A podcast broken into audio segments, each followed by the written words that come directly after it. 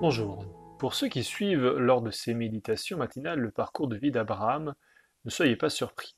Je ne vais pas faire un retour en arrière, mais le récit qui nous est rapporté en Genèse 20 a un goût de déjà-vu.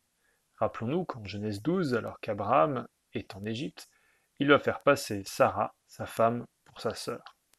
On pourrait se dire que cela lui a servi de leçon. Eh bien non, il recommence en Genèse 20 alors qu'il se trouve à Guérard. Cette fois, c'est Abimelech qui prend Sarah, qu'Abraham dit être sa sœur. Dans la suite du texte, nous voyons que c'est une demi-vérité, quand Abraham donne des explications à Abimelech qui a appris dans un rêve par Dieu la réalité des faits. Une demi-vérité, car Sarah est sa demi-sœur, mais surtout sa femme.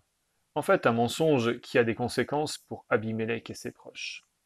Ce qui m'interpelle le plus dans cet épisode, c'est la raison première donnée par Abraham en Genèse 20, verset 11.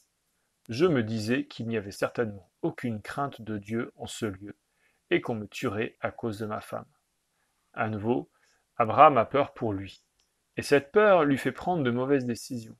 Mais en plus, je suis frappé du préjugé qu'il a sur les habitants de Guérard. Ici, on ne craint pas Dieu.